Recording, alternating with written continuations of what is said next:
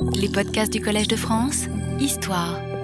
Euh, mon exposé d'il y a huit jours euh, tournait entièrement autour d'un texte dû à un certain euh, Zheng Yu Wang, le IOBT. Je l'ai réécrit rapidement pour que. Au moins en transcription. Parce que je vais en parler beaucoup encore. Euh, IOBT, donc. Et, donc je vais, euh, un titre qui signifie, euh, disons, note sur l'année 1645, euh, un texte donc dont je vais encore avoir à parler aujourd'hui. Et je vous rappelle qu'il s'agissait d'un manuscrit retrouvé et publié au début des années 1980, qui contient un certain nombre de notes, un peu mises dans le désordre, qui concernent, pour l'essentiel, les événements de la transition dynastique entre les Ming et les Qing au sens large, c'est-à-dire euh, qu'en réalité la mention dans le titre de l'année 1645 est plutôt euh, plus symbolique qu'autre chose. 1645, bon maintenant on l'a suffisamment vu, c'est l'année où les Mandchous se sont effectivement emparés des provinces au sud du Yangtze, à commencer par le, le Tiangnan, qui nous intéresse au premier chef en ce moment, et donc ils ont d'abord pris Nankin, euh, où les Ming, qui n'appartient pas au Tiangnan au sens étroit dont nous parlons, euh, qui est un peu plus à l'ouest, euh, et où les Ming avaient installé leur nouvelle capitale. Et ensuite, les Mandchous se sont établis dans le cœur économique de la région, c'est-à-dire les préfectures de Suzhou et de Songjiang, plus à l'est. Toutes les entrées, on peut, oui, d'entrée, des paragraphes si vous voulez, de ce texte, hein, du IOBT, euh, dont la majorité euh, comporte une forte composante, autobiographique, euh, sans être une autobiographie au sens propre du terme. Toutes ces entrées concernent en effet la préfecture de Songjiang, à l'extrémité orientale du Jiangsu, d'où l'auteur était originaire, ou plutôt sa famille, parce que lui-même était né ailleurs. Enfin, son père se trouvait ailleurs au moment où il est né, et donc sa mère. Et euh, euh, sa famille en était originaire et il semble en fait avoir passé euh, la plus grande partie de sa vie euh, sur le territoire de Songjiang. Et plus spécifiquement, euh, nous l'avions vu, il est, beaucoup, il est beaucoup question dans ce texte des localités euh, où, où Zheng Yuan, donc où l'auteur, euh, habitait pendant l'essentiel de la période couverte par, par l'ouvrage. C'est-à-dire avant tout la ville de Qingchun, euh, dont nous avions vu que c'était une ville de garnison. Euh, J'avais fait un petit croquis même, enfin je ne le refais pas. Euh, située au sud, pardon, au sud de Shanghai, le long de la côte.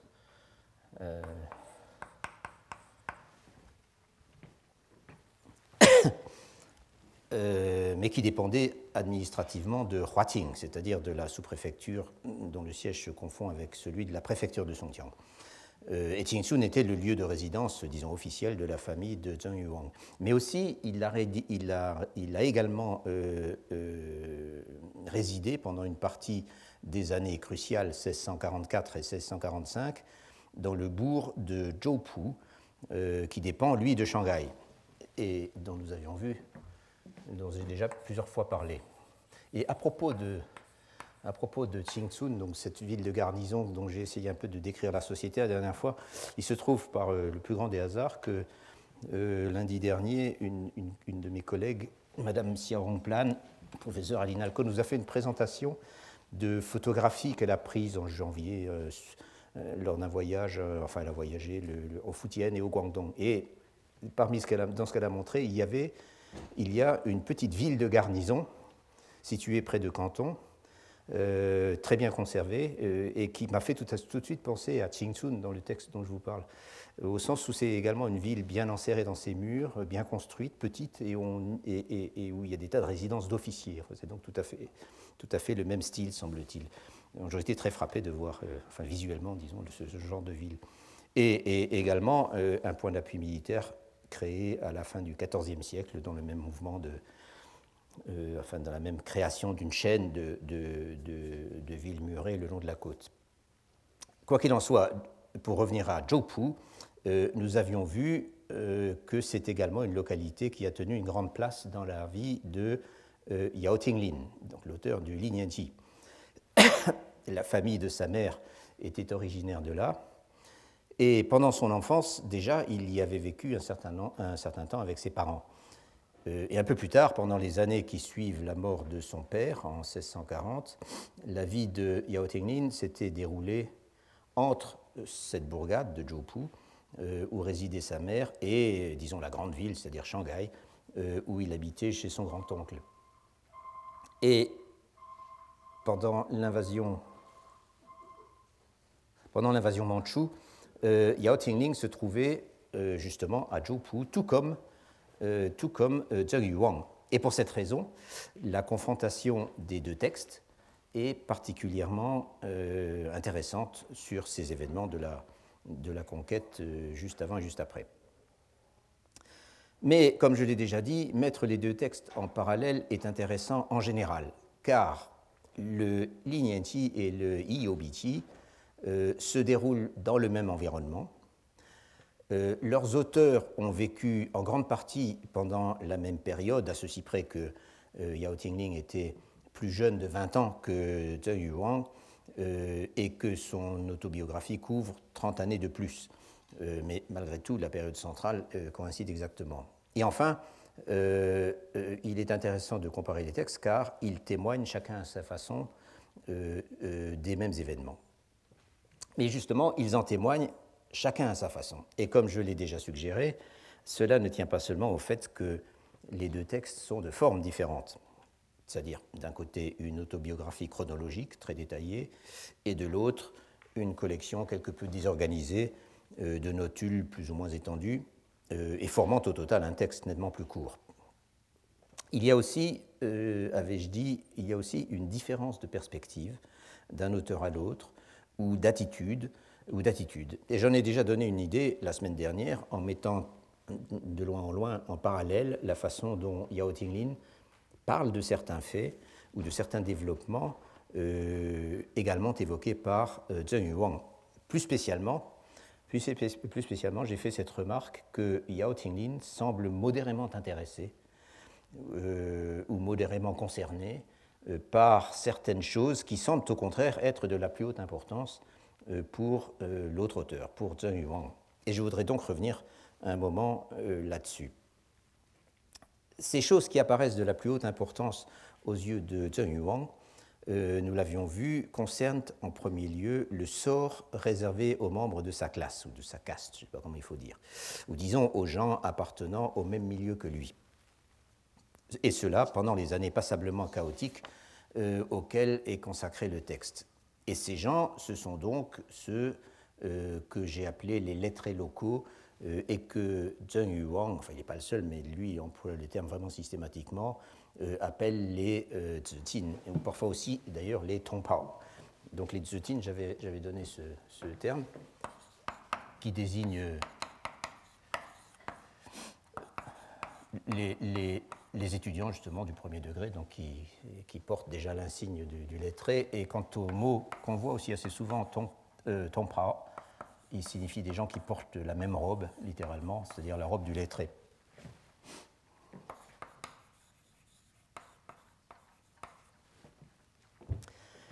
Euh, c'est donc, euh, ces gens euh, auxquels est en grande partie consacré le texte et dont les préjugés, disons, informent le texte. Euh, ces lettrés locaux, donc, ce sont essentiellement les, ce qu'on appelle les étudiants ou parfois les bacheliers qui ont passé le premier degré des examens mandarinaux et qui sont censés résider dans leur sous-préfecture d'origine.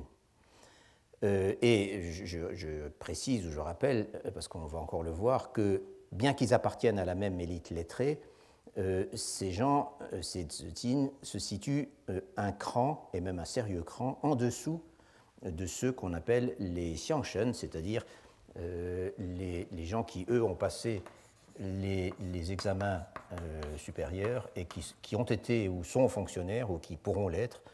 Euh, voilà, xiangshen. Et à propos de ce mot shen, la dernière fois, à la fin, en réponse à une question, shen, j'ai écrit un barbarisme.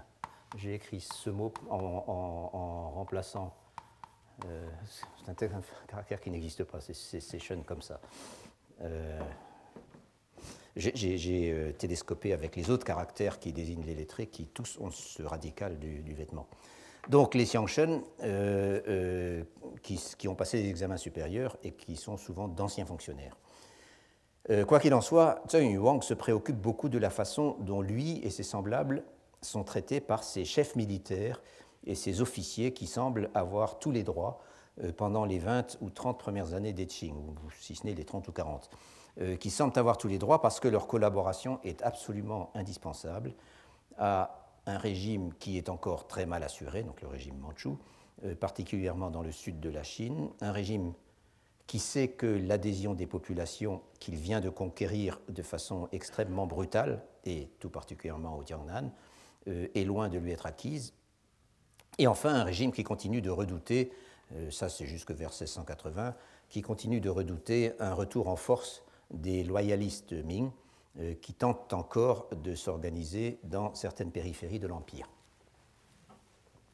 J'avais donc, euh, j'ai donc déjà parlé de cela, et même, de même que j'ai mentionné la façon dont Zheng Yuang évoque à plusieurs reprises, et même très souvent, le sort de toutes ces grandes familles de la fin des Ming à Songjiang, euh, qui, pour diverses sortes de raisons, ont été décimées ou ruinées euh, ou réduites à la condition roturière au moment du changement de dynastie, ou, qui ont subi toutes ces choses à la fois.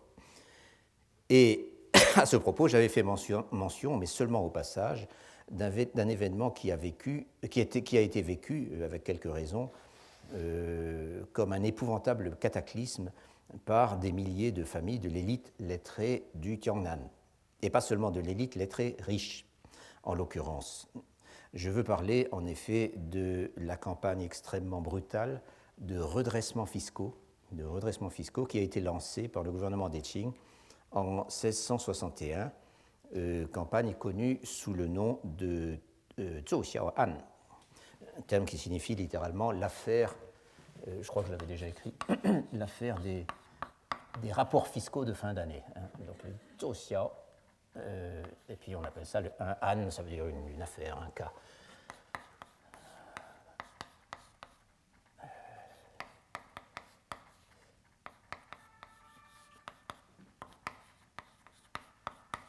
Donc, dans la suite, pour aller plus vite, je dirais simplement le Zhou Xiaoan.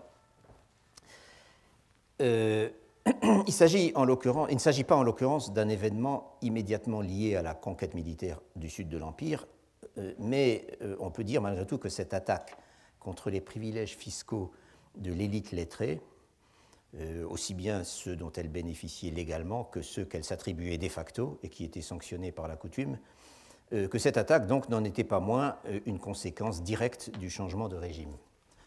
Euh, pire que cela, c'était une attaque concertée contre la classe de privilégiés titrés euh, qui dominait, donc titulaires d'examen, qui dominait la, société chinoise dans les provinces à l'époque des Ming, et qui ne la dominait nulle part autant que dans la région la plus riche et politiquement la plus influente de l'Empire, et de loin, autrement dit toujours dans le Tiangnan.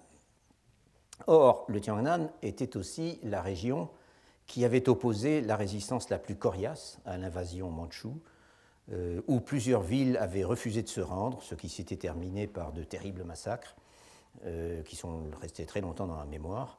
Euh, et il y avait eu, ça et là, des tentatives de rébellion anti-mandchou pendant plusieurs années après la conquête.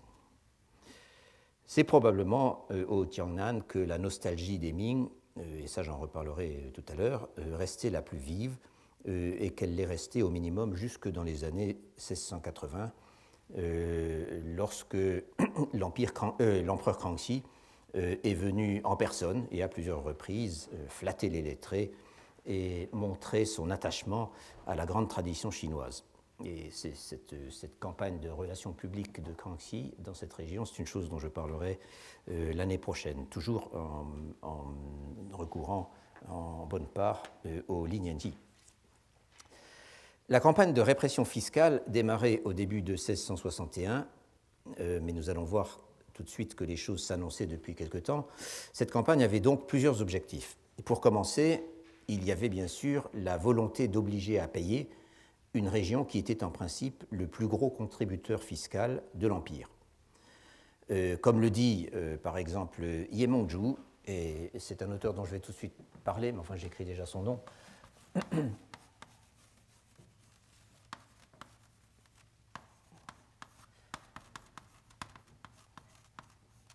Yemongju.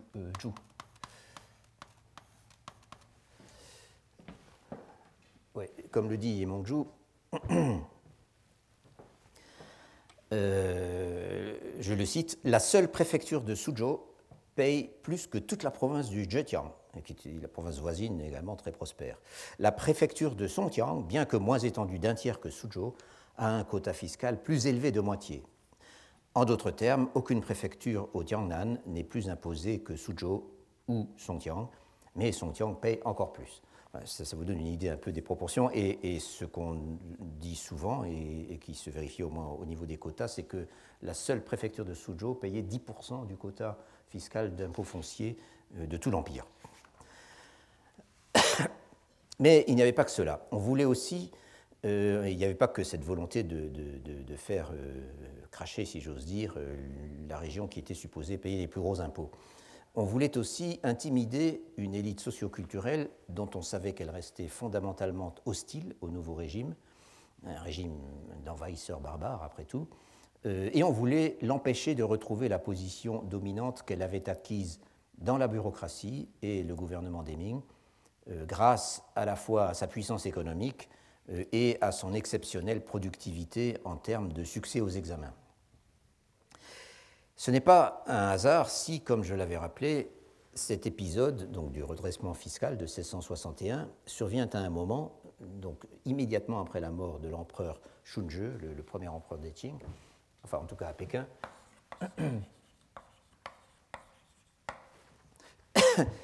Euh, immédiatement après la mort euh, de l'empereur euh, Shunzhe,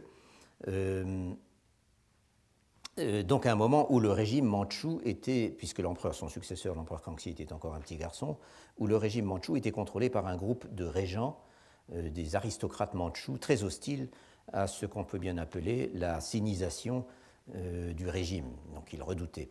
Euh, en d'autres termes, euh, très hostile au grignotage rapide des positions de pouvoir par l'ancienne élite politique au détriment de l'aristocratie conquérante, laquelle était en effet assez mal équipée pour administrer la masse de la population chinoise.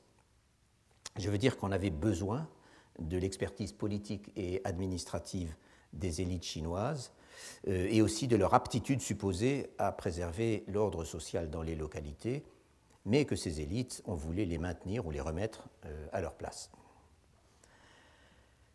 Cette reprise en main fiscale du Tiangnan, qui est donc entrée dans sa phase active au début de 1661, Zheng Yuang en a été lui-même victime, encore qu'il s'en soit tiré sans trop de dommages apparemment. Et il y revient à plusieurs reprises dans, dans son ouvrage, donc dans le Iobichi. Euh, c'est à vrai dire une affaire assez complexe euh, sur laquelle les historiens qui en ont parlé ne sont pas toujours sans contradiction entre eux, euh, que ce soit dans leurs affirmations ou dans leurs chiffres. Et puis je dois avouer qu'il reste encore des détails dans le texte de Zheng Yuang, et aussi bien dans les textes parallèles, que je ne suis pas sûr de comprendre tout à fait. et c'est en grande partie un problème de vocabulaire. Je veux dire que les termes techniques ou les expressions dont ces auteurs usent de façon, parlant de fiscalité hein, et de, problèmes fonciers, euh, dont ces auteurs usent de façon très naturelle, euh, puisque c'est ainsi qu'on s'exprimait de leur temps, euh, ces termes nous restent souvent assez obscurs, et bien sûr, ils n'apparaissent dans aucun dictionnaire. Parfois, ils y apparaissent, mais avec des explications qui, ne vous aident pas.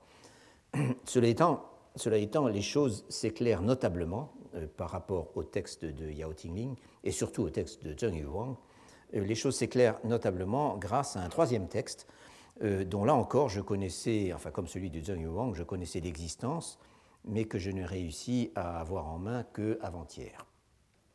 Il s'agit une nouvelle fois d'un témoignage sur Songjiang euh, et accessoirement sur Shanghai à la fin des Ming et au début des Qing.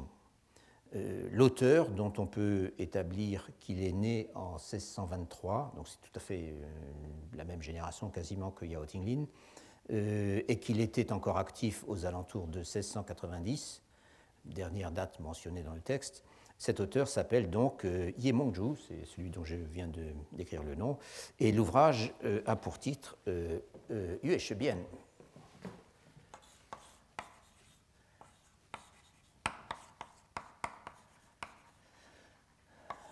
Donc,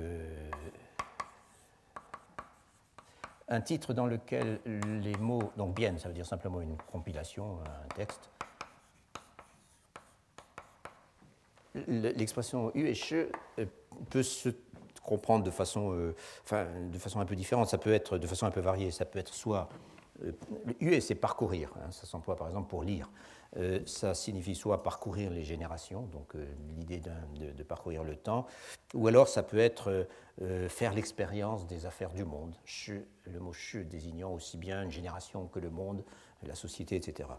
Euh, mais de toute façon, l'implication est celle, dans un, dans un, titre comme ça, dans l'expression UHE, euh, l'implication est celle d'une expérience personnelle euh, et avec là encore une insistance sur les choses qui changent, les choses qu'on parcourt, encore une fois, Yue. et Ye Mangju ne cesse d'opposer de façon plus ou moins explicite comment c'était sous les Ming et comment c'est à présent. Le, le Yue dont le manuscrit a été publié pour la première fois euh, en 1935, et dont il existe désormais une bonne édition euh, sortie en 2007, euh, n'est pas une autobiographie.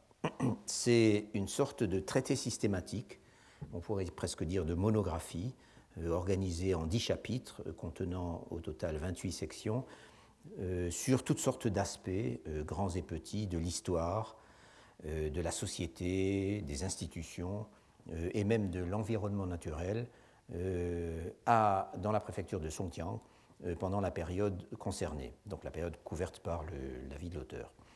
Et en fait, le contenu, et plus précisément le découpage des rubriques, évoque de très près la façon dont sont faites ce, que, nous appelons en français les monographies locales, c'est-à-dire en chinois les difangzhe ou fangzhe simplement,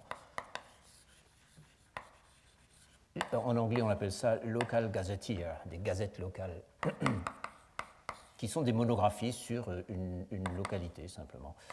Donc, pardon. Euh, Donc c'est organisé tout à fait comme euh, une, monographie locale, comme un fangju, et, effectivement il existait déjà à la fin des Ming des éditions de monographies locales pour la plupart des préfectures et des sous-préfectures importantes. Ces monographies correspondaient toujours à une entité administrative, euh, notamment Songjiang. Euh, et la carte que je vous avais distribuée euh, est extraite, ce dessin, d'une édition de la monographie de Songjiang. ah non, je me suis trompé, elle date pas de la fin des Ming, mais de Kangxi. donc je ne sais pas s'il y en avait une à la fin des Ming, mais Suzhou, oui, ça définitivement. donc les grandes préfectures avaient déjà leur monographie locale à l'époque des Ming. Donc, euh, euh, ça évoque tout à fait l'organisation d'une monographie locale, sauf que dans le manuscrit de Ye Mongju, contrairement à ce qu'on trouve dans les, dans les il y a une forte composante de témoignages personnels. il y a également énormément de détails concrets. Et aussi, en dépit de beaucoup de nostalgie pour l'ancien système des Ming, il y a une certaine objectivité dans le jugement. Euh, je veux dire que si le Yue Shebien est l'ouvrage d'un lettré, euh, exactement comme le IOBT, euh, Ye Mongju semble à première vue moins tributaire des préjugés, euh, pour ne pas dire des obsessions, de la classe lettrée que les Zheng Yuang. Et aussi, il est plus précis, et surtout, je dirais, il est plus précis dans ce qu'il expose. Bon, je dis à première vue, semble, parce que je n'ai pas encore eu le temps d'examiner le texte très en détail. Enfin, je n'ai examiné en détail que la section qui nous intéresse aujourd'hui. Mais, euh, et, dans cette section, c'est assez net, euh, donc la section sur l'affaire du redressement fiscal, euh, ces qualités sont assez nettes. Et on remarque aussi chez cet auteur, chez, chez Mangju, ce qui est assez rare, une grande attention aux aspects économiques et même matériels de la vie. Par exemple, il parle beaucoup des prix et de la façon dont ils changent. Et de ce point de vue, euh, on peut dire que le texte se compare assez bien au, au euh, dont j'avais noté euh, à plusieurs reprises que c'est également une mine de renseignements sur ce genre de choses, donc de détails matériels, concrets, économiques, même si la forme des deux ouvrages est totalement différente. Dans son chapitre sur la fiscalité à Songjiang, le Yueshebien a donc un long passage, qui fait à peu près cinq pages dans l'édition moderne, donc qui sont assez tassés, un long passage sur les événements de 1661 et 1662, ce qui est donc le, le Zhou Xiaoan.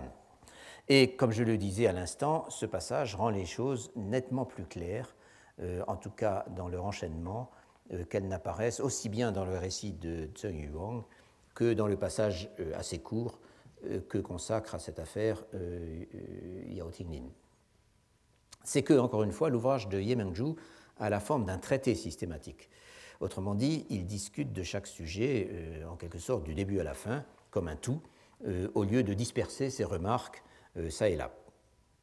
Quoi qu'il en soit, en combinant ces trois ouvrages, euh, surtout à vrai dire le Ueshebian et le Iobiti, parce que, encore une fois, le Lignenti ne s'étend pas énormément sur cette affaire, euh, ces trois ouvrages qui émanent tous de témoins directs et de témoins qui vivaient à Songtian, on arrive à obtenir un récit non seulement cohérent, ou à peu près cohérent, mais encore un récit enrichi d'une quantité de détails qu'on ne trouve nulle part ailleurs. Euh, Zheng Yuwang nous rappelle déjà que tout n'a pas commencé avec le Zhou Xiaohan, le Zhou Xiaohan proprement dit, donc euh, en 1661, mais que c'est à ce moment-là que le gouvernement des Qing est réellement, si je puis dire, passé aux actes. Le régime avait en effet les plus grandes, le régime euh, le régime des Qing, avait en effet les plus grandes difficultés à faire rentrer l'impôt dans ses premières années, euh, et pendant les premières années après la conquête, sa situation financière était euh, on ne peut plus précaire, euh, alors même que les besoins de ses armées étaient sans fin. Il fallait donc faire quelque chose. Et l'endroit logique pour commencer, c'était le Tiangnan, qui, comme nous l'avons vu à l'instant, avait les plus gros quotas fiscaux de l'Empire, et qui était aussi la région où l'évasion fiscale était la plus flagrante et la plus massive. L'entrée la plus détaillée sur la question dans le texte, cette fois-ci de Zheng Yuan, euh, admet volontiers que accumuler des retards d'impôts était une vieille habitude au Tiangnan. Il dit euh, euh, si ouais, écoute, hein, on avait l'habitude, c'était toujours comme ça. que c'était quasiment dans les mœurs, surtout parmi les notables vivant à la campagne, et que les magistrats restaient impuissants devant de tels comportements. Ye Mongzhu, pour sa part, affirme sans hésiter que sous les Ming, les impôts dans la région n'étaient en fait pas si lourds que cela, euh, en dépit de ce qu'on clamait, euh, car l'ensemble du système était alors beaucoup moins strict euh, que sous les Qing. Les magistrats n'étaient pas eux-mêmes sous pression, ils n'étaient, de la part du gouvernement central, ils n'étaient par conséquent pas tout le temps sur le dos des contribuables, ils acceptaient qu'il y ait des retards, et il y avait régulièrement des exemptions d'arriérés. Bref, ce qui se euh, passait d'après lui, euh, ce n'est pas que les gros contribuables protégés par leur statut se dispensaient de payer, c'était plutôt que le fisc était bon enfant.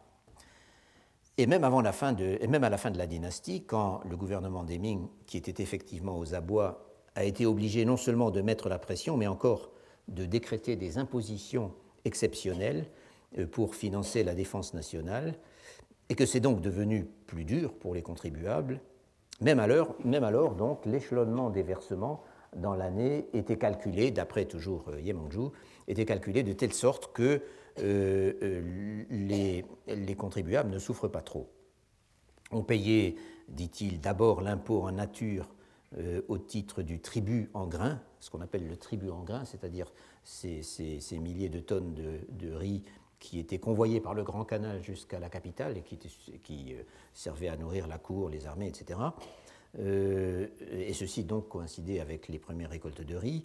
Euh, donc d'abord l'impôt en nature pour le tribut, ensuite les impôts convertis en monnaie pour financer les armées, et enfin on payait le plus gros, c'est-à-dire l'impôt foncier proprement dit, qui était payé depuis au moins le milieu, le milieu des Ming en argent monétaire, non pas du tout en, il continuait d'être dans les textes euh, indiqués en grains, en volume de grains, mais en fait, on payait en argent. Et c'est pourquoi, d'ailleurs, quand ils en parlent, nos auteurs, pour parler de cet impôt, disent souvent simplement l'argent blanc.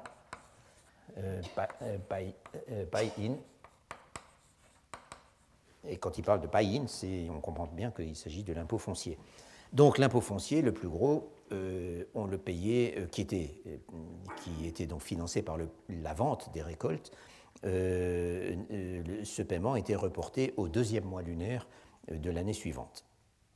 Or, dit encore euh, Yemongju, aujourd'hui, et quand il dit aujourd'hui, il semble que ce soit vers 1690, euh, au moment où il rédige le Yue Shebien, et à une époque où le système des Qing était bien rodé, euh, aujourd'hui, les impôts sont plus lourds, les fonctionnaires locaux risquent de très lourdes sanctions s'ils ne remplissent pas leur quota dans les temps, ils exercent par conséquent une pression constante sur les contribuables, et enfin, il y a les dates butoirs, ce qu'on appelle en chinois sienne, c'est-à-dire un, délai, si vous voulez.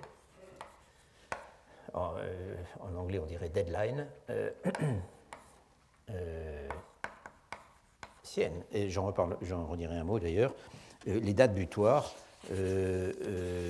qui font qu'aucun retard n'est toléré et que tout doit être réglé, dit-il à présent, en trois versements euh, pendant les premiers mois de l'année, les six premiers mois de l'année. Donc ça, encore une fois, euh, euh, c'est tel que c'était aujourd'hui. En fait, non, je, ça n'est pas dans le texte de Yemangju, mais cette, idée d'avoir trois versements dans les six premiers mois se trouve en fait dans Zheng Yuan. Et là, je devrais, en fait, j'ai pas eu le temps de le faire, vérifier dans d'autres sources ce qu'il en était pour ces règlements fiscaux, donc qui se sont euh, stabilisés, disons, à partir de, euh, dans le courant des années 1660. Et il n'est pas inutile de noter au passage que cette pression implacable euh, sur les contribuables dont parle Yemongju est confirmée année après année par Yao Tingling dans son autobiographie. Yao Tingling qui, lui, était un petit propriétaire exploitant et qui voyait depuis sa campagne comment les choses se passaient en quelque sorte sur le terrain euh, autour de lui. Je ne sais pas si la fiscalité des Ming était aussi tolérante que le prétendait Yemangju, surtout euh, dans les dernières années de la dynastie, mais à lire Yao Tingling, il semble clair que dans les 40 dernières années du XVIIe siècle, donc sous les Qing à présent, euh, la brutalité fiscale dans les campagnes était permanente et était tout à fait banale. Quoi qu'il en soit, et pour revenir cette fois à Zheng Yuan, euh, il affirme que, pour revenir encore à Zheng Wang, il affirme que dès 1659, un nouveau règlement est édicté selon lequel les lettrés, donc encore une fois les gens qui, grâce à leur statut, bénéficient d'un certain nombre d'exemptions, euh, les lettrés dont les retards euh, dans le paiement de leurs impôts se montent à 80 ou 90% de leurs obligations seront dépouillés de leurs titres et obligés de porter la kang pendant deux mois, à quoi s'ajoutera où s'ajouteront plutôt 40 coups de gros bâtons. Et en plus, euh, il doit bien sûr payer les retards. Euh, avec un retard dans les livraisons fiscales, enfin dans, le paiement de son impôt de seulement 30-40%, 30 ou 40%, ça c'est les façons chinoises de, compter, il y a toujours des trous, mais ça fait rien, euh, on n'a à subir que 20 coups, que 20 coups de bâton, on perd ses titres officiels, mais au moins on évite la kang. La kang étant bien sûr cette espèce de, poids énorme qu'on mettait qu'on verrouillait en fait autour du cou euh, du condamné. Euh, à ce moment-là, dit euh, Zheng Yuang, donc on est en 1659, les gens ne s'en font encore pas trop. mais dès l'année suivante, le magistrat d'une localité qui s'appelle Tiading, qui est une importante sous-préfecture voisine, dépendant, elle, de Suzhou, décide de faire un exemple. Et là, euh, bon, je mentionnerai deux sous-préfectures, donc je, mets tout de suite un petit dessin. Donc par rapport à la petite carte que j'avais faite l'année dernière, euh, la semaine dernière, pardon, c'est la même chose. Hein, donc avec euh, Songtiang, donc la mer, le Yangtze, Songtiang ici, Shanghai ici. Et donc, euh, dépendant de, Suzhou, qui se trouve euh, à peu près ici. Donc Suzhou, c'est la grande métropole de la région. Euh, d'une part, oui, c'est dans ce sens, Tiading, dont je suis en train de parler.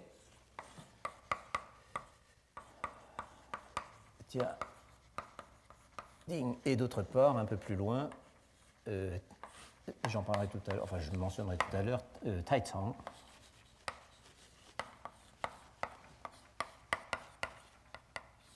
toutes ces, sous-préfectures, donc Taizang, Tiading et Shanghai, appartiennent à la même écologie, c'est-à-dire c'est vraiment la, la, cotton belt, si vous voulez, la zone où on fait pousser du coton depuis le milieu des Ming, dans, dans cette partie du delta du, du Yangtze. Donc, euh, euh, le magistrat de Tiading, euh, nous sommes maintenant en 1660,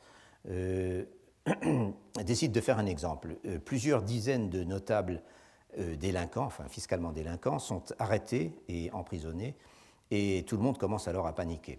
Je suis toujours le, récit de, de Zheng Yuang.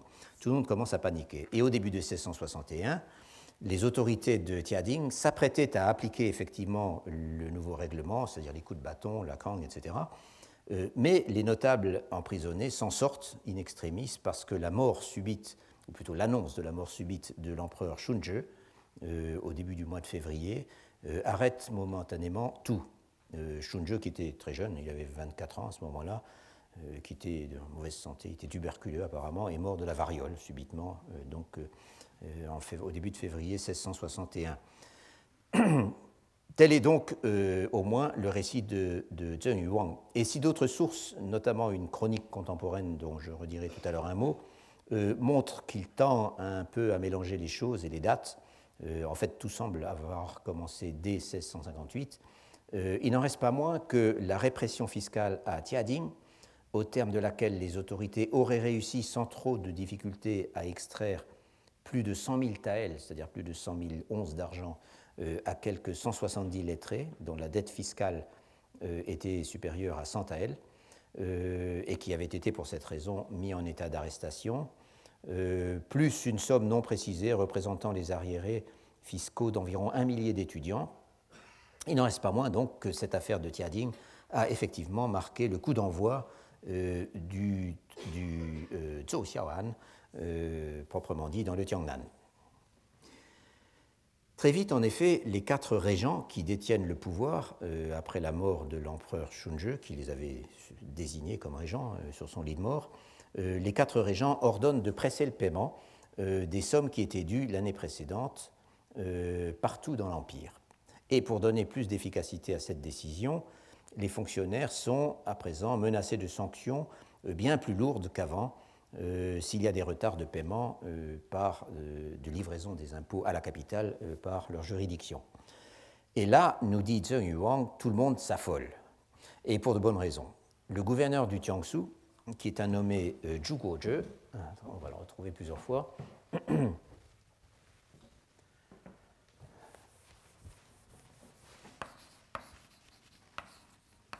Guozhe,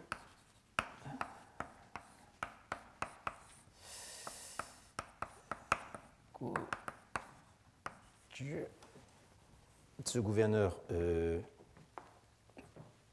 euh n'accorde à présent plus aucun délai. Et euh, c'est alors qu'éclate véritablement euh, l'épisode donc de la, du redressement fiscal du Zhou Xiao au Jiangsu, qui est le plus fameux dans l'historiographie, mais il y en a eu dans toutes les provinces. au mois de mai 1661, Zhou Guozhe euh, Zhu expédie à Pékin un rapport où il fait la liste euh, d'environ une liste euh, d'environ 13 500 titulaires de degrés académiques dans les quatre préfectures de Suzhou, Songjiang, Changzhou et Zhenjiang, qui sont deux autres grandes préfectures dans la même région, coupables de délinquance fiscale. Et le terme technique en fait qu'il emploie et qu'on trouve partout dans les sources est résistance à l'impôt, donc le fait de ne pas payer est considéré comme, euh, si vous voulez, le terme euh, usuel qu'on trouve partout, c'est tien, qui signifie simplement un, retard, hein, un déficit, mais quand on parle de kangliang, là c'est vraiment un crime.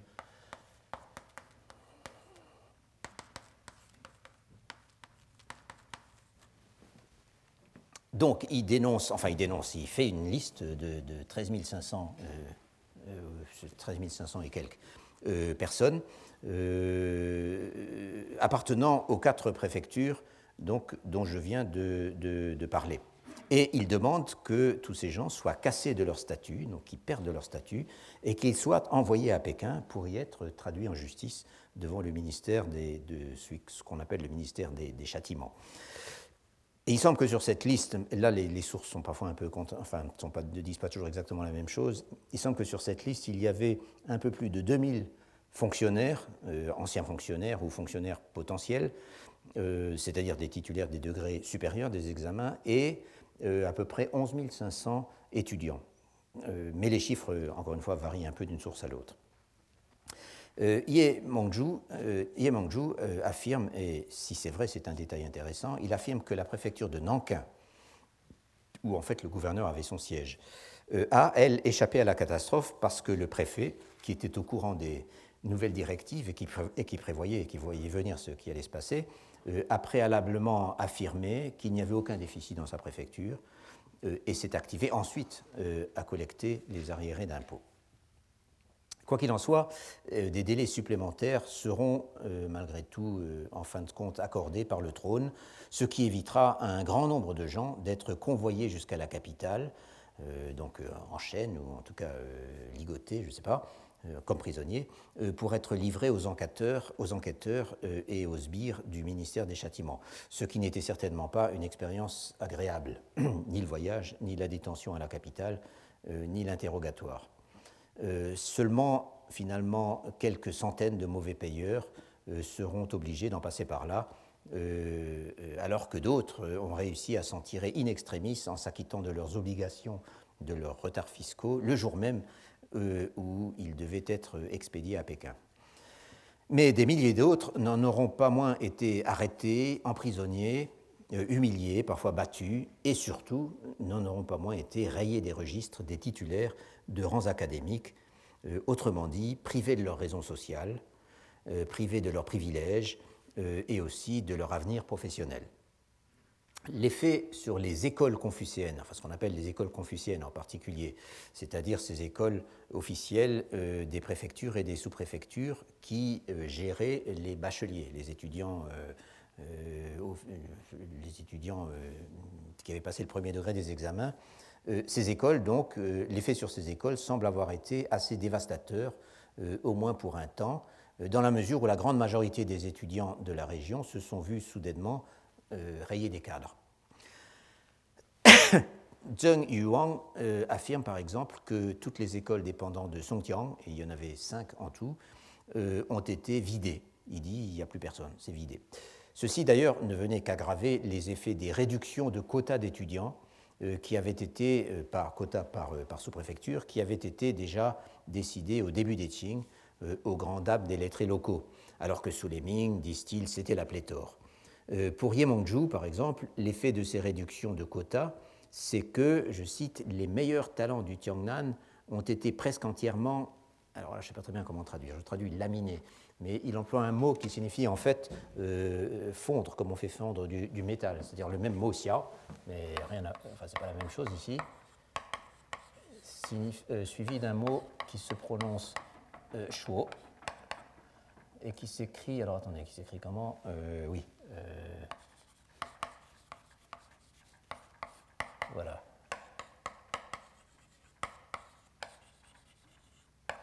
Donc, Xiaoshuo, vous prenez une pièce de métal, vous la faites fondre, et c'est ça qui s'est passé, euh, enfin c'est une métaphore bien sûr, pour euh, euh, ces malheureux, pour l'élite donc des lettrés du Tiangnan. et il est clair, en fait, que cette affaire a aussi contribué, et pour une part importante, au renouvellement des élites du Tiangnan, juste après la conquête, euh, dont j'ai déjà parlé. Et à ce propos d'ailleurs, je voudrais mentionner un problème qui mériterait d'être examiné de plus près. Euh, enfin, pour le moment, je ne fais que poser la question. L'un des historiens qui ont le mieux analysé la fiscalité du Tiangnan à la fin des Ming et au début des Qing, euh, un certain Jerry Dennerlein, un Américain,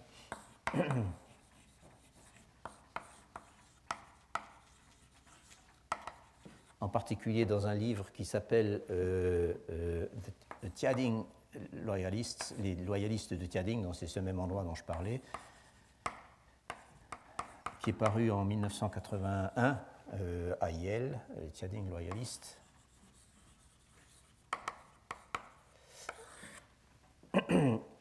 Et qui a également fait paraître un article un peu plus tôt sur, vraiment portant sur les problèmes de fiscalité, donc, d'après Dennerlein, qui évoque dans ses travaux cette affaire du redressement fiscal dont nous sommes en train de parler, insiste sur le fait que l'attaque brutale lancée en 1661 contre le groupe de privilégiés fiscaux euh, qu'était l'élite lettrée de la région, que cette attaque brutale n'a pas duré très longtemps.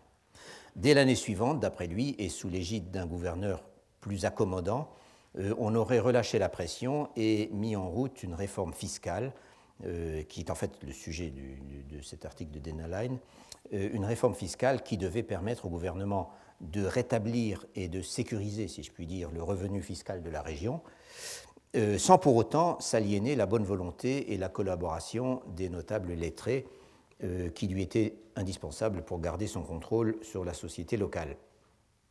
Et Yao Tinglin, dans son autobiographie, parle très en détail des effets de cette réforme sur le terrain, euh, mais je ne puis pas m'y attarder maintenant. Déjà là, il n'est pas indifférent de noter qu'aucun des auteurs dont j'utilise les textes aujourd'hui ne semble parler du moindre relâchement de la pression fiscale dans les années 1662, 1663, etc. Au contraire, nous verrons plus loin que euh, Zheng Yuxiang, par exemple, décrit le nouveau, ce, nouveau gouverneur comme tout aussi avide de produire du revenu par n'importe quel moyen que son, que son prédécesseur. Mais c'est surtout sur la réhabilitation supposée des lettrés qui avaient été dépouillés de leur rang au moment du Zhou Xiaohan que je me pose la question. Dennerlein affirme que tous ceux qui avaient été accusés d'évasion fiscale ont été, je, le cite exactement, ont été pardonnés dès l'été suivant, donc en 1662. Euh, et je le cite encore, qu'ils aient été arrêtés ou qu'ils soient en attente d'arrestation. Euh, impliquant, donc si je comprends bien, qu'on leur a restitué leur titre, sans quoi on ne voit pas très bien de quel pardon euh, il pourrait s'agir. Or, la seule source que Dennerlein cite à l'appui de cette affirmation, qui est euh, le Yentang Tianwenzati, une chronique rédigée, dont je reparlerai tout à l'heure, donc je, je l'écris aussi, une chronique rédigée par un habitant de Taizang, justement, également pendant ces mêmes années.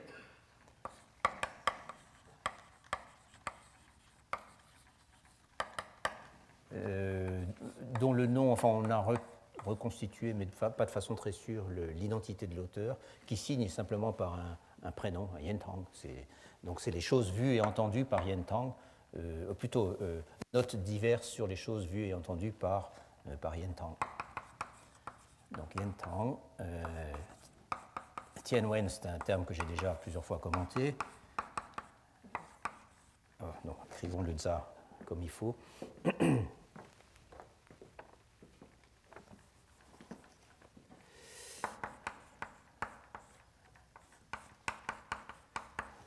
Ti.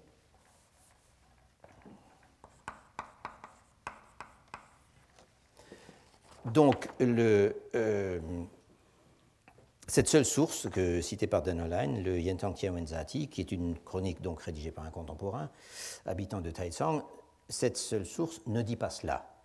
Elle parle simplement d'un édit impérial, euh, comprenant euh, un édit euh, en fait rédigé par les, ou approuvé par les régents, puisque l'empereur n'était pas encore assez âgé pour, pour édicter lui-même des, des ordres, euh, un édit impérial ordonnant que les gens, et c'est exactement ça que dit la source, qui avaient été arrêtés et expédiés à Pékin, autrement dit les quelques centaines euh, dont j'ai parlé, qui n'avaient toujours pas payé leurs arriérés, que ces gens soient relâchés et renvoyés dans leur foyer, euh, qu'ils aient ou non déjà atteint la capitale. Donc le texte ne dit pas qu'ils aient été emprisonnés ou qu'ils soient en attente d'emprisonnement, ça y est pas dans le texte, mais le texte dit qu'ils aient été ou non, qu'ils aient déjà ou non euh, gagné la capitale. C'était quand même un voyage de trois mois à peu près, euh, en tout cas pour des prisonniers, ou peut-être de deux mois, euh, pour aller du Tiangnan jusqu'à Pékin. et pour sa part, Ye Mongzhu explique assez longuement qu'il a fallu attendre une quinzaine d'années jusqu'en 1675 pour que les lettrés et les fonctionnaires qui avaient été privés de leur rang ou de leur titre euh, et la possibilité, non pas qu'on les leur rende comme ça gracieusement, mais qu'il ait la possibilité de les racheter, et pour des montants qui, étaient, qui étaient loin d'être négligeables, euh, à l'occasion d'une campagne de levée de fonds pour financer la guerre contre les trois feudataires, cette, cette rébellion de généraux du Sud-Ouest à laquelle j'ai fait allusion la dernière fois. et cette campagne de vente de titres, c'est comme ça le terme technique pour ces, le, le, gouvernement donc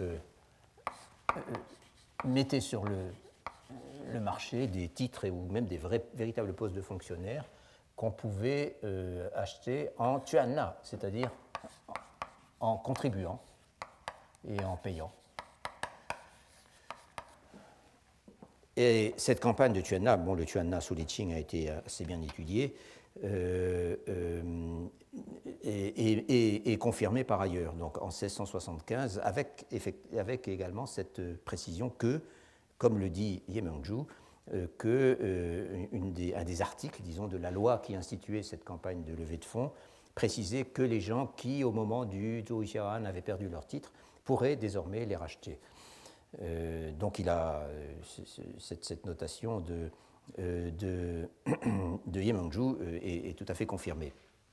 Et le même auteur explique en outre que seule une faible proportion des personnes concernées, et il donne des chiffres, il dit tant pour cent, de peut-être deux, deux dixièmes des gens qui, des étudiants, quelque chose comme ça, euh, que seule une faible proportion des personnes concernées ont répondu à l'offre, qui était en effet extrêmement coûteuse, et que de toute façon, on était maintenant devenu vieux, 15 ans après, qu'on n'avait plus l'ambition de passer des examens euh, ou de reprendre du service euh, après une aussi longue interruption. Et lui-même, nous dit-il, euh, qui avait perdu son titre également dans cette affaire, euh, n'a pas voulu en entendre parler. Et il aurait pu aussi ajouter, mais ça il ne l'ajoute pas, qu'entre-temps l'essentiel des privilèges fiscaux attachés à la condition de lettré avait été aboli. Euh, autrement dit, ça devenait moins intéressant.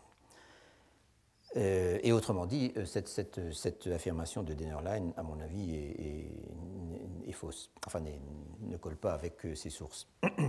Quoi qu'il en soit, et pour revenir à, Zheng Yuan, s'il se laisse probablement aller à l'exagération euh, rhétorique en affirmant, quand il affirme que les écoles confucéennes de Songjiang ont été vidées euh, euh, de leurs usagers d'un seul coup, il est très probable qu'il donne dans le IOBT une image relativement fidèle au moins de la façon dont toute cette affaire a été vécue par ses compatriotes lettrés.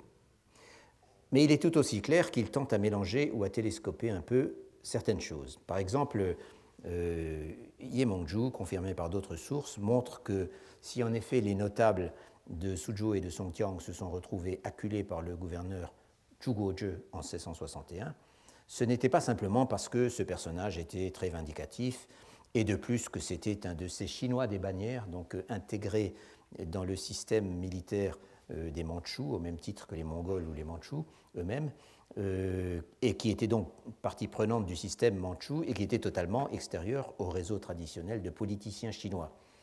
Euh, donc ce n'est pas simplement parce que c'était un méchant homme et que c'était un Chinois des bannières, c'était aussi que lui-même était sous la pression, de même d'ailleurs que toute la hiérarchie des administrateurs locaux. En effet, euh, comme nous l'avons vu, la nouvelle dynastie ne tolérait désormais plus de déficits de leur part, euh, donc de la part des livraisons d'impôts par les administrateurs euh, au gouvernement central, et les menaçait de toutes sortes de sanctions. Dès 1657, et ce détail important n'est pas mentionné par nos auteurs, dès 1657, le gouvernement avait fait compiler dans toutes les provinces une nouvelle mouture de ce qu'on appelait euh, les registres complets des impôts et corvées. C'est un, des documents très importants. Donc les Fui Chuanshu, pardon, Fui, donc Fu, les, impôts, c'est une sorte de terme générique pour toutes les livraisons d'impôts, I, corvée, et donc le, un registre complet. Donc, on avait fait en 1657 euh, compiler une nouvelle mouture euh, des Fuituanshu, basée sur les quotas de terre imposables tels qu'ils avaient été établis à la fin du XVIe siècle, euh, à la faveur de ce qui avait été aura été finalement la dernière campagne systématique de cadastrage à l'échelle nationale avant la fin de l'Empire. Donc, ces nouveaux Fuituanshu indiquaient noir sur blanc les chiffres dus par chaque préfecture, chaque sous-préfecture, chaque canton et chaque euh, circonscription fiscale. sous les cantons, il y avait des circonscriptions le mot à Shanghai, par exemple, c'était toujours des trous, mais là, il y a un mot qui a des tas de sens. Mais la, variété de la terminologie là, est, vraiment très grande. Donc chaque circonscription fiscale également et ces registres du coup permettaient d'évaluer au premier coup d'œil la performance fiscale de chaque administrateur. La conséquence de tout cela, c'est que, comme le souligne par ailleurs euh, Yemongju, faire rentrer l'impôt était devenu une véritable obsession euh, pour les fonctionnaires locaux. Et encore une fois, euh, ceci est illustré avec éloquence dans les souvenirs du contribuable Yao Tinglin. mais les fonctionnaires locaux ne s'en retrouvaient pas moins sanctionnés, voire cassés de leur charge, plus souvent qu'à leur tour, euh, que ce soit à cause de raisons, euh, de raisons objectives comme l'occurrence de mauvaises récoltes, euh, etc., ou que ce soit surtout parce que les contribuables, nous sommes donc en 1657, les contribuables, à commencer par les privilégiés qui appartenaient à l'élite lettrée, n'avaient aucunement abandonné les mauvaises habitudes du passé et que par conséquent, les arriérés continuaient de s'accumuler. Et c'est donc pour toutes ces raisons, nous dit Yemongju, et aussi, je l'ai mentionné tout à l'heure, parce que les sanctions contre les fonctionnaires qui ne remplissaient pas leur quota fiscal avaient été encore aggravées par les régents. C'est donc pour toutes ces raisons que Zhuge avait décidé en 1661 de se retourner contre les notables et accessoirement euh, contre le petit personnel des administrations locales euh, accusés de s'entendre avec eux pour les aider à échapper euh, à leurs obligations fiscales. Et il avait choisi de sévir dans les quatre grandes préfectures du Tiangnan euh, que j'ai mentionné tout à l'heure, où les déficits apparaissaient les plus importants. Yemongju se plaint de ce que les registres de délinquance fiscale envoyés au ministère des Finances par le gouverneur Zhu Guozhe, euh, donc ces fameux Zhou Xiaotze où 13 500 personnes étaient dénoncées, euh, avaient été compilés sans la moindre rigueur et qu'ils étaient bourrés d'erreurs et d'injustices. Et pourtant, c'est sur cette base que le gouvernement central avait décidé de sévir sans pitié comme nous l'avons vu, et que des milliers de lettrés avaient été, encore une fois, rayés des cadres. Le thème des injustices commises envers la classe des lettrés au cours de cette affaire, ou à tout le moins du caractère presque toujours exagéré et inutilement cruel euh, des mesures prises à leur encontre, euh, le thème de l'absence totale de cette souplesse et de ces arrangements qui leur avaient rendu la vie tellement plus confortable à l'époque des Ming, et ce n'était euh, probablement pas seulement un souvenir embelli par la nostalgie. Ce thème donc domine tous les textes émanant de lettrés locaux dont je suis en train de parler, et d'autres, et beaucoup d'autres encore. Même ceux dont les arriérés fiscaux se montaient à trois fois rien, quelques centimes, disent les textes, euh, étaient mis dans le même panier que ceux qui devaient des milliers et des milliers de taels. Euh, nos trois auteurs en donnent d'ailleurs des exemples précis, et ils ne sont pas les seuls. Et pour faire bonne mesure, et montrer à quel point c'était injuste, euh, Yemongju affirme, ce qui est extrêmement douteux, affirme qu'au moment du Zhou Xiaoan, les arriérés fiscaux des lettrés n'atteignaient pas le dixième de ceux des gens ordinaires, des non-lettrés. Et pourtant, ce sont eux, lettrés, qui ont été ciblés et humiliés. J'ajoute que les arriérés des quatre préfectures en question, dénoncés dans le mémoire du gouverneur Zhuguozhe, se seraient montés au total à un peu plus de 50 000 taels. Je parle toujours de taels, c'est le mot euh, pratique, qui n'existait pas d'ailleurs euh, encore, si qui existait déjà au début de. C'est un mot portugais, ou enfin du pidgin, quoi, qui désigne une once d'argent.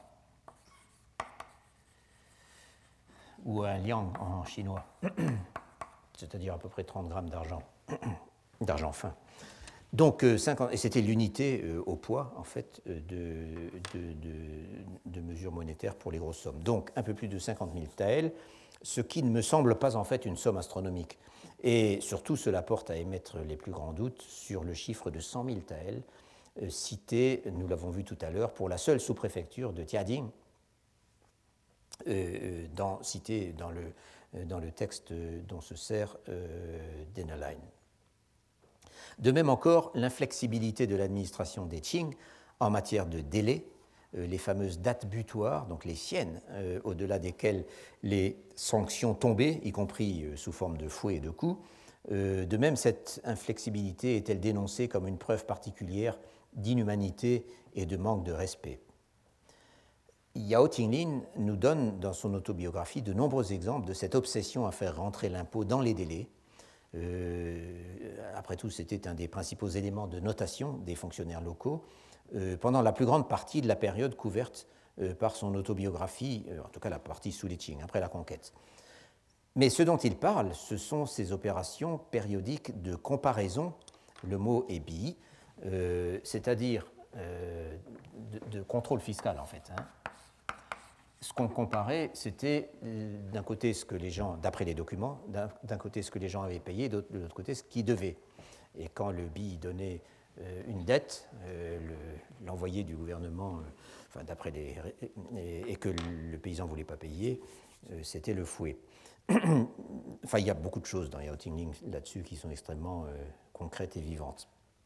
Donc, il parle de ces opérations périodiques de comparaison qui étaient effectuées dans les villages à intervalles réguliers par les agents de l'administration locale et qui visaient les petits contribuables ordinaires, alors que, alors que Zheng Yuxiang et Ye Mengzhu s'apitoient sur le sort des privilégiés, bien sûr. Pour illustrer la terreur qu'inspiraient désormais ces dates butoirs, Ye Mengzhu évoque même, c'est le genre d'histoire qu'il n'a pas pu inventer, euh, évoque même un faux, édit un faux édit impérial, un faux édit impérial qui aurait été promulgué, on ne comprend pas très bien s'il a été promulgué ou reçu euh, au Tiangnan le 15e jour du 11e mois de la première année du règne Kangxi, ce qui nous donne très exactement le 25 décembre 1662, euh, ordonnant que désormais chaque année, les sommes dues au titre de l'impôt, donc c'est un faux édit, hein, les sommes dues au titre de l'impôt foncier auraient à être réglées intégralement ce jour-là, le moindre retard entraînant la confiscation des biens du fautif euh, et l'exil des membres de sa famille sur des frontières lointaines. Du coup, tout le monde panique, les contribuables se bousculent euh, ce jour-là, de l'aube jusqu'au crépuscule, jusqu'au crépuscule. Les agents chargés d'encaisser les impôts sont complètement débordés euh, et la moitié des sommes payées euh, sont des arriérés. Des arriérés que les gens se sont donc précipités pour apurer in extremis. Et ensuite, euh, on apprend que ce n'était pas vrai. Quant à la cruauté et au caractère humiliant des traitements qu'ont dû subir les lettrés, y compris le gratin des lettrés, c'est-à-dire les anciens fonctionnaires, nos textes en sont pleins. Euh, encore lui, évoque non seulement le cas de tous ceux qui ont dû vendre leurs biens ou s'endetter à des taux outrageux pour payer leurs impôts, mais également la brutalité des agents subalternes de l'administration, les lettrés traités comme des criminels aux arrêts, euh, les commissions à payer aux émissaires de l'administration, euh, les soldats venant saisir les biens, les maisons, le mobilier, les serviteurs des délinquants, et ça ne suffit jamais, euh, le fouet et les menottes, etc., etc. Cela dit, même s'il nous dit quelque part qu'il a lui aussi perdu son statut de lettré pendant ces événements, parce que ses proches l'avaient impliqué, dit-il, euh, Ye Mengzhu ne dit rien de précis sur ses expériences personnelles dans toute cette affaire. Dans les pages de son texte qui y sont consacrées, euh, comme d'ailleurs dans l'ensemble de l'ouvrage, autant que je puisse en juger, euh, Ye Mengzhu adopte la posture de l'historien, témoin peut-être de ce qu'il relate, mais euh, s'abstenant de se mettre en scène, de mettre en scène sa propre personne. En revanche, euh, Zheng Yuang, qui est beaucoup moins cohérent que Ye Mengzhu dans ses explications sur, cette affaire en général, euh, et qui n'est pas toujours très sûr sur les dates, en revanche, Zheng Yuang a l'avantage d'introduire dans ses souvenirs un certain nombre de détails concrets et souvent personnels qui permettent de percevoir plus immédiatement peut-être euh, la manière dont la campagne de répression fiscale du début euh, des, années 60, 1660, euh, a été vécue sur place, en tout cas par ceux qui ont eu à la subir. Par exemple, Zheng Yuang souligne quelque part que les paiements ont été exigés très vite, avant que les propriétaires n'aient touché leur rente, ce qui en a ruiné plus d'un. Il nous dit aussi que dans l'est de la préfecture de Songjiang, l'opération a coïncidé avec une mauvaise récolte et ceci est confirmé par Yao Tinglin. Et que de ce fait, on n'arrivait pas à vendre les terres à un prix décent pour payer ses impôts, particulièrement à Shanghai. Il y revient d'ailleurs, ailleurs, euh, dans un autre endroit du texte, lorsqu'il affirme qu'en 1664, donc trois ans après le Zhou Xiaohan proprement dit, le paiement de la totalité de l'impôt foncier a été exigé, c'est ce que j'avais déjà indiqué tout à l'heure, en trois livraisons, ou avec trois dates butoirs, avec trois, trois deadlines. Euh, s'échelonnant entre le premier et le sixième mois lunaire, sans que le moindre déficit soit toléré, et qu'à partir de là, cette façon de procéder est devenue la règle établie. Or, c'est pour ça que je le cite encore, or, se plaint-il, cette répartition des paiements dans le temps ne colle pas avec le cycle agricole. Les paysans viennent de planter la récolte d'automne, c'est-à-dire le, riz, la principale céréale dans cette région, ou alors le coton, euh, ils n'ont pas de réserve. Et là encore, et ils n'ont pas de réserve. Et là encore, impossible de vendre des terres, même à vil prix, euh, si bien que beaucoup en viennent à s'endetter pour payer leurs impôts. Et il cite des cas de Richard qui se sont retrouvés du coup dans la misère. Bon, enfin ça c'est encore euh, assez, euh, assez rhétorique, mais il cite aussi son propre cas. En 1651, explique-t-il, il avait fait, donc assez longtemps avant, dix ans avant, il avait fait enregistrer à Huating, donc la sous-préfecture dont il dépend, une propriété ayant le statut de propriété de lettré. C'est ainsi que je comprends l'expression li jutsu. C'est là qu'on arrive dans cette terminologie impossible euh, qui n'est expliquée nulle part et où il faut essayer de, deviner un peu de quoi il s'agit. Donc il y a cette expression très fréquente d'ailleurs. Li, alors en l'occurrence, jutsu, c'est bien sûr un registre. Jou, c'est un confucéen, donc c'est un terme générique pour les lettrés. Et li, c'est établir. Donc li, et je crois que ça voulait dire qu'on se, on se faisait immatriculer dans une, euh, sous-préfecture quelconque avec le statut de jou, donc de lettré. Euh, et euh, il explique donc que c'est ce qu'il a fait et que, en fait, la réalité de cette propriété, c'est qu'il avait pris sous son nom quelques familles de modestes cultivateurs suivant en cela la pratique universelle sur laquelle je redirai un mot euh, sous les Ming. Et le mot ici est chi, c'est-à-dire confier. Euh, autrement dit, ces gens s'inscrivent sous son nom et en principe lui confient leur terre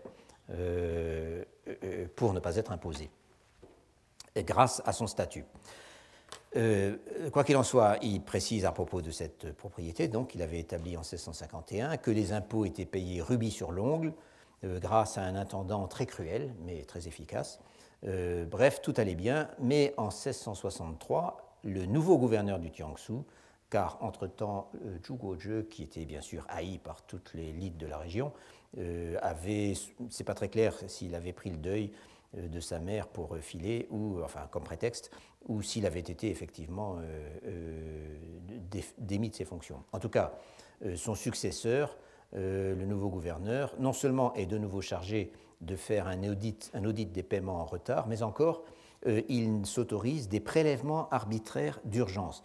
C'est encore une fois encore un terme difficile, c'est comme ça que je comprends le mot fei qui signifie voler, aller très vite, et, mais j'en suis pas absolument sûr et paille, qui est un, prélèvement, une, réquisition. Donc des prélèvements euh, d'urgence, enfin moi je considère ça je comprends ça comme des prélèvements arbitraires d'urgence euh, sur les gens qui s'étaient pourtant mis en règle l'année précédente, comme c'était le cas de Zheng Yuang. Et, et il avait, dit-il, tous les documents pour le prouver. Zheng Yuang est donc convoqué à la préfecture pour un versement de 8 onces d'argent. Euh, il y va sans savoir comment il va s'en sortir. Euh, il emprunterait bien la somme, dont apparemment il ne dispose pas, mais, dit-il, les intérêts demandés par les prêteurs sont outrageux, il parle d'intérêts de 25% par mois, euh, ce qui est dans la fourchette, en effet, des taux euh, également mentionnés par Ye Mongju. L'intérêt légalement autorisé en Chine pour le prêt de l'argent était de 3% par mois. et les prêteurs, on, ne raisonnait pas en fait en, emprunt par année. Et les prêteurs sont encouragés dans cette voie par le fait que euh, les gens qui se trouvent dans la situation de Zheng sont prêts à payer n'importe quoi euh, pour ne pas être euh, arrêtés pour délinquance fiscale.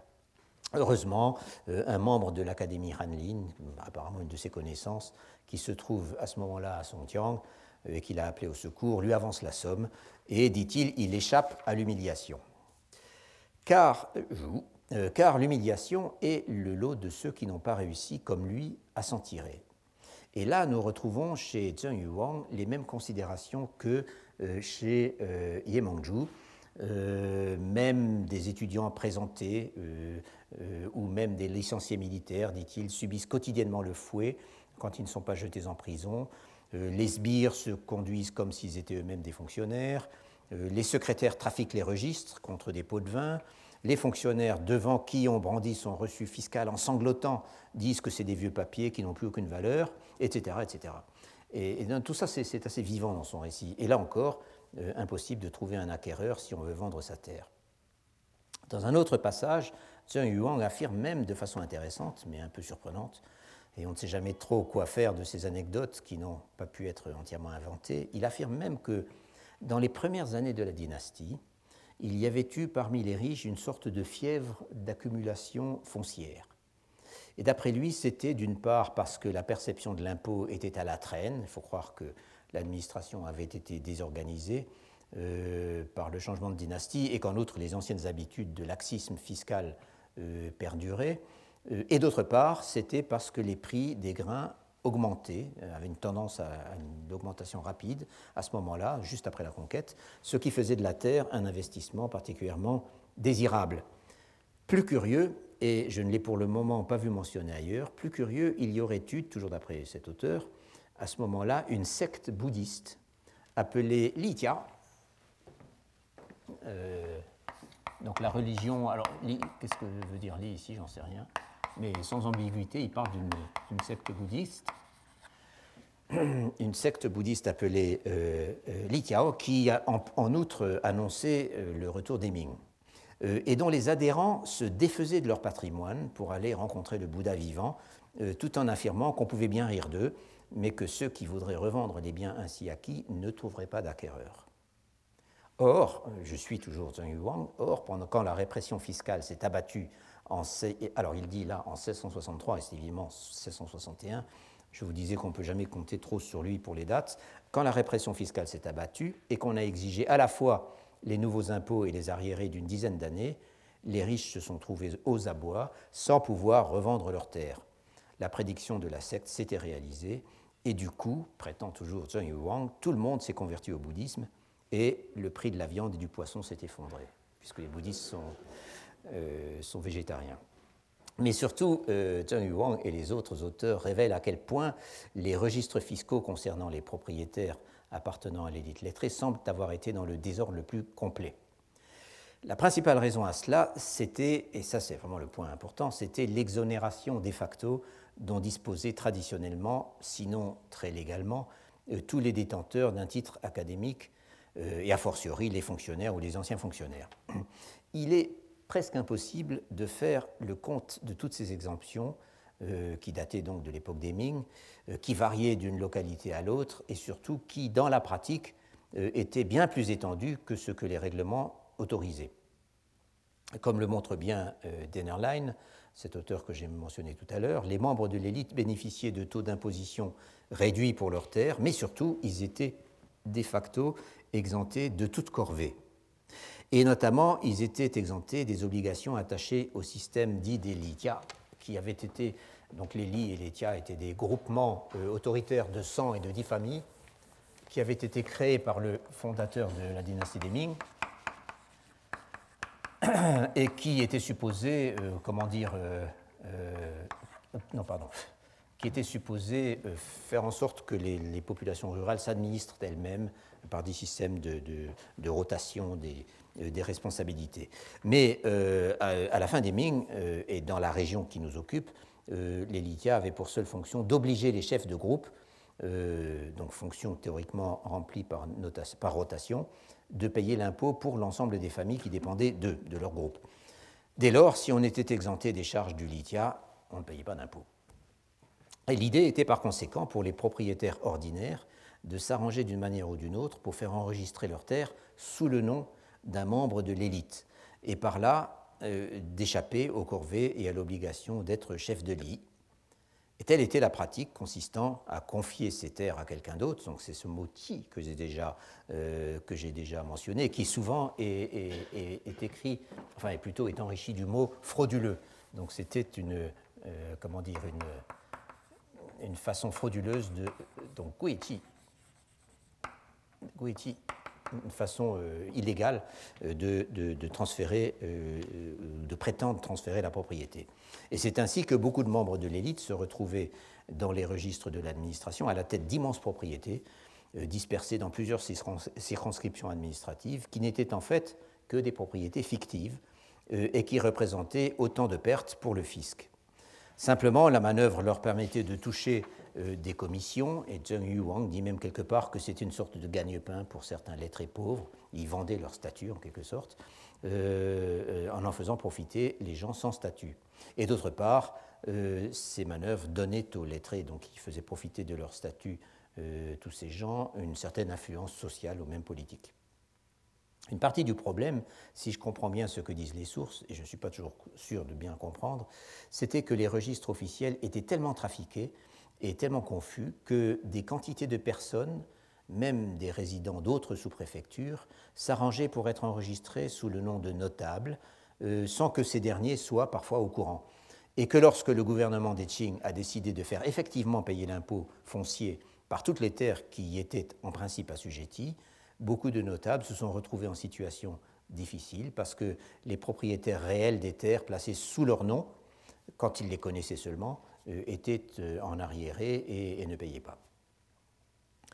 Cette confusion est assez bien exprimée dans un texte auquel j'ai fait allusion tout à l'heure, donc ce Yentang Tianwen Zati, euh, dont j'ai déjà indiqué le nom, dont l'auteur semble être un certain Wang Tianzhen, c'est même pas la peine de vous l'écrire parce que d'abord c'est pas sûr et par ailleurs il est totalement inconnu, euh, mais dont on voit d'après le contenu du texte que c'était un habitant d'une bourgade située donc dans la sous-préfecture de, de euh, qui dépendait de Suzhou. Donc on est toujours dans la même région. Et il s'agit d'une chronique détaillée, absolument passionnante, des événements de la conquête mandchoue euh, et des années suivantes dans la région, sous forme de notes diverses, euh, arrangées de façon plus ou moins chronologique. Et contrairement aux manuscrits dont j'ai parlé euh, jusqu'ici, qui n'ont refait surface qu'à l'époque au XXe siècle ou même dans les années 1980, le Yentang Tianwenzati fait partie d'un ensemble de textes de l'époque de la transition, en grande partie des témoignages ou alors des histoires des Ming du Sud, des textes qui avaient été censurés sous les Qing, donc qui avaient été cachés en fait, et qui ont été republiés euh, en 1911 dans une collection qui s'appelle le Tongshu, Tongshu, c'est-à-dire littéralement l'histoire douloureuse, et qui est euh, c'est une collection qui a été ensuite beaucoup republiée.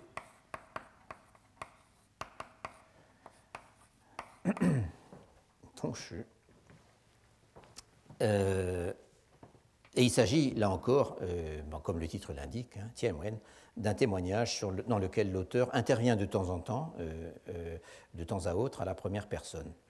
Et j'aurai l'occasion d'en reparler de ce texte. Quoi qu'il en soit, l'auteur a plusieurs pages intéressantes sur la campagne de répression fiscale dont j'ai parlé aujourd'hui. Par exemple, il évoque le cas de Tiading, dont parle, comme nous l'avons vu, Zheng Yuang, encore de façon assez approximative il affirme que c'est la sous-préfecture du Tiangnan où l'évasion fiscale des notables était la plus massive, si bien que les lettrés venus de partout s'y faisaient frauduleusement enregistrer, euh, sans payer, dit-il, une demi-pièce au gouvernement en, sous forme d'impôt. Si bien que euh, jusqu'au jour, euh, en 1660, semble-t-il, jusqu'au jour où le gouvernement a envoyé un inspecteur mandchou qui a fait défiler devant lui tous les notables et qui a porté dans un registre tous les impôts qu'ils auraient dû payer et qui les a ensuite fait enfermer. Mais le texte contient aussi un passage consacré à l'affaire du Zhou Xiaoan en général, où il souligne à quel point ces pauvres lettrés du Tiangnan, qui, dit-il, ne connaissaient pas bien les lois de l'État, euh, des grands naïfs en quelque sorte, étaient dans la plus totale confusion quant à leurs obligations fiscales, à ce qu'ils devaient ou dont ils étaient exemptés, à ce qu'ils avaient versé ou qu'on avait versé en leur nom ou n'avaient pas versé, euh, ou à ce qu'ils avaient versé mais qui n'avaient pas été portés dans les registres, sans parler des terres situées euh, sous leur nom euh, dans d'autres sous-préfectures où des gens s'étaient frauduleusement fait enregistrer à leur place et s'abstenaient de payer des impôts, ou encore les cas où les versements avaient été pour une raison ou une autre transformés en déficit, en arriéré par le responsable des registres à la sous-préfecture, une sorte de règlement de compte, et ainsi de suite. Bref, ce texte euh, comme tous les autres que j'ai cités, euh, présentent les notables lettrés comme des victimes dans toute cette affaire euh, des arriérés d'impôts qui a fait tant de bruit dans la région en 1661 et dont le souvenir est apparemment resté très vivace. Tous ces témoignages que j'ai évoqués aujourd'hui, et il y en a d'autres, valent ce qu'ils valent, du moins pour la véracité des détails qu'ils accumulent généreusement. Ces détails sont bien sûr invérifiables, et chez un auteur comme Zheng Yuan, Yuan notamment, la tendance à l'exagération, tellement chinoise il faut le dire, euh, semble assez claire. Mais à condition de les lire avec le scepticisme requis, pas trop quand même, mais quand même, euh, ces textes sont infiniment précieux, d'abord parce que ce sont, encore une fois, des témoignages, des témoignages où la première personne est plus ou moins présente, mais où elle n'est jamais très éloignée, même lorsqu'il s'agit d'un simple récit historique. Et à ce titre, ces textes font passer une sensibilité euh, qui est complètement absente des sources historiques standards auxquelles nous sommes habitués. Cette sensibilité, cette sensibilité nous l'avons suffisamment vu, c'est donc celle des lettrés, euh, avec leur sens de leur propre dignité, leur conscience de vivre une époque où ils ne sont plus respectés et choyés comme avant, et par conséquent leur nostalgie du bon vieux temps des Ming. Yao Tingling, pour revenir à lui, est très différent, et je conclurai là-dessus. Euh, les sujets qui tiennent tant à cœur aux autres auteurs que j'ai mentionnés ne sont pas centraux dans sa narration. Nous avons vu qu'il mentionne au passage la ruine de certaines grandes familles de Shanghai ou de Songjiang, mais sans s'y attarder particulièrement et sans qu'il y voie la fin d'une époque bien heureuse. Sinon peut-être pour sa propre famille, mais alors c'est plus personnel. Pour lui, la pression fiscale est une expérience de tous les jours, même s'il mentionne en effet plusieurs épisodes particulièrement virulents. Les événements de 1661 en sont un bon exemple, et à Shanghai, on voit que le magistrat met la pression sur les contribuables dès le lendemain de la mort ou de l'annonce de la mort de l'empereur Shunzhe. Mais si Yao Tingyao parle comme les autres de ces gens qui sont obligés de s'endetter à des taux usuraires et qui risquent d'y perdre tous leurs biens, ces gens, dans son récit, ce sont des gens du peuple, et il dit bien Baixing. Ce ne sont pas des, étudiants ou des fonctionnaires en retraite. Il parle aussi du passage à Shanghai des hauts fonctionnaires de la province en tournée d'inspection, toujours cette même année 1661, y compris d'ailleurs le gouverneur Zhu Guozhe, euh, que les fonctionnaires locaux accueillent avec un faste invraisemblable et dont l'escorte armée, dit-il, sème le trouble par ses exactions euh, partout où elle passe. Quant au Zhou Xiaohan proprement dit, c'est-à-dire, encore une fois, l'audit de la situation fiscale des lettrés, euh, j'ai déjà mentionné le fait que Yao Tingling se contente de donner les chiffres d'étudiants épargnés, donc ceux qui avaient bien payé leurs impôts. Il y en a quand même 28 à Shanghai, et de ceux qui ont été arrêtés parce qu'ils avaient de très gros arriérés. Et là, il dit qu'il y en a 12, plus un fonctionnaire en retraite. Ceux qui n'ont pas été inquiétés sont appelés des étudiants autorisés à, participer aux examens, donc Yukao, hein, Yukao Shengyuan. Euh, ce qui suggère au moins que, euh, donc j'ai dit, il y en avait 28, euh, que les écoles de Shanghai n'étaient pas, après cet événement, aussi vides que le disaient d'autres, que le disaient d'autres auteurs. Yao Tingling, donc, n'est pas je dirais, du même monde. Et la prochaine fois, je reviendrai, la prochaine fois qui sera également la dernière, euh, je reviendrai sur le milieu auquel il appartient pendant ces années, et en fait déjà à la fin des Ming. Et c'est un milieu que je suis tenté de qualifier, mais il faudra quand même que je m'en explique un peu, de classe moyenne. Et surtout, j'aborderai le problème important des dépendants, euh, ou esclaves ou serfs, euh, que j'annonce depuis deux semaines, et qui est bien en évidence dans le Lin Et je conclurai cette série de cette année en parlant des révoltes de dépendants qui ont éclaté à Shanghai comme ailleurs, euh, exactement au moment de la conquête mandchoue. C'est un événement bien connu et qui a déjà été relativement bien étudié, mais nous verrons là encore à quel point les textes de nature autobiographique ou plus ou moins autobiographique auxquels je m'intéresse cette année euh, et continuerai l'année prochaine ajoutent, dirais-je, de la texture et du vécu à ce qu'on est convenu d'appeler la grande histoire. Je vous remercie. Retrouvez tous les podcasts du Collège de France sur www.collège-de-france.fr.